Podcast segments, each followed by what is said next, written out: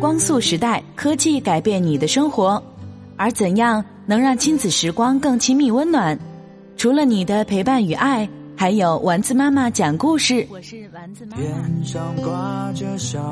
三十场公益故事会，欢迎收听丸子妈妈讲故事。两百集绘本故事。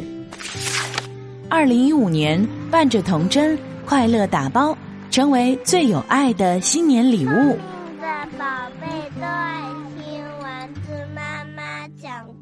我是九八八主播刘婷，丸子妈妈。